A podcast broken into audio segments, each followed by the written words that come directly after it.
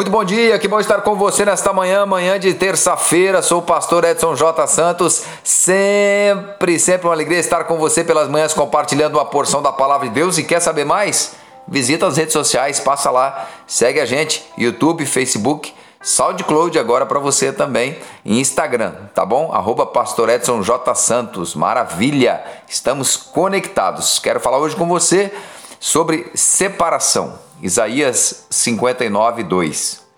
Mas as vossas iniquidades fazem separação entre vós e o vosso Deus, e os vossos pecados encobrem o seu rosto de vós, para que vos não ouça.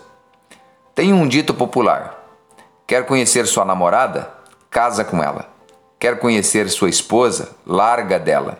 É lógico que eu não estou fazendo apologia ao divórcio, né? Eu particularmente acredito que vale para os dois lados. Uma verdade: as separações mostram quem somos de fato. Somos seres adaptáveis. Conseguimos com o tempo ajeitar as coisas novamente e continuar vivendo. Podemos sentir falta dos momentos bons, ficarmos nostálgicos, mas a grande verdade é que a maioria de nós consegue seguir em frente. Pergunta é: você tem conseguido seguir em frente? Mas como? Alguém já disse que Separação dói tanto que deveria ser feita com anestesia. Grande verdade. Se está separando, é porque um ciclo chegou ao fim. E o novo que começa, aquela pessoa já não sabe mais o que fazer, porque o outro já não cabe mais em sua vida. Ou você está entrando em uma nova relação, ou ela está. E nesse caso você está sofrendo as dores. Toda separação, um dos lados irá chorar irá reclamar, não irá compreender e terá dificuldades em aceitar. Eu não estou falando somente de separação entre casais é, que um dia fizeram juras de amor eterno. Nesse caso, eterno enquanto durou. Pode ser entre pais e filhos, há pais que nunca aceitaram os relacionamentos dos filhos.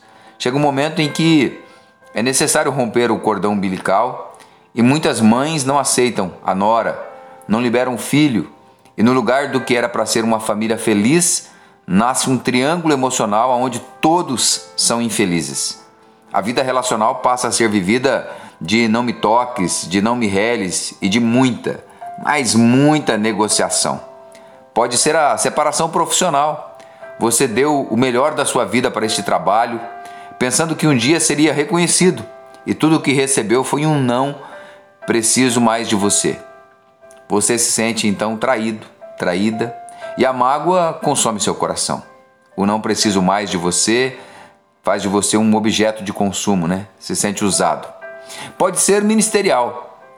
Quando você chegou nesta igreja, viveu melhor e acreditou nas promessas, abriu seu coração, confiou, e o que fizeram foi expor a sua imagem de forma pública e vergonhosa. No dia você não sabia onde enfiar a cara, e agora tudo que não quer é estar em um mesmo lugar com esta pessoa. Percebe? Separações? Poderíamos dar vários exemplos, mas eu quero falar de uma delas: a separação que está acontecendo dentro de você. A Bíblia conta a história de Rebeca. Depois de 20 longos anos de oração por parte do marido Isaac, ela agora estava grávida, mas algo acontecia dentro dela. Ela não sabia explicar, não sabia o que era, e apresentou o seu momento a Deus. Queria entender, queria uma resposta. Quantas coisas há em sua vida? Algumas aconteceram inclusive nas últimas semanas.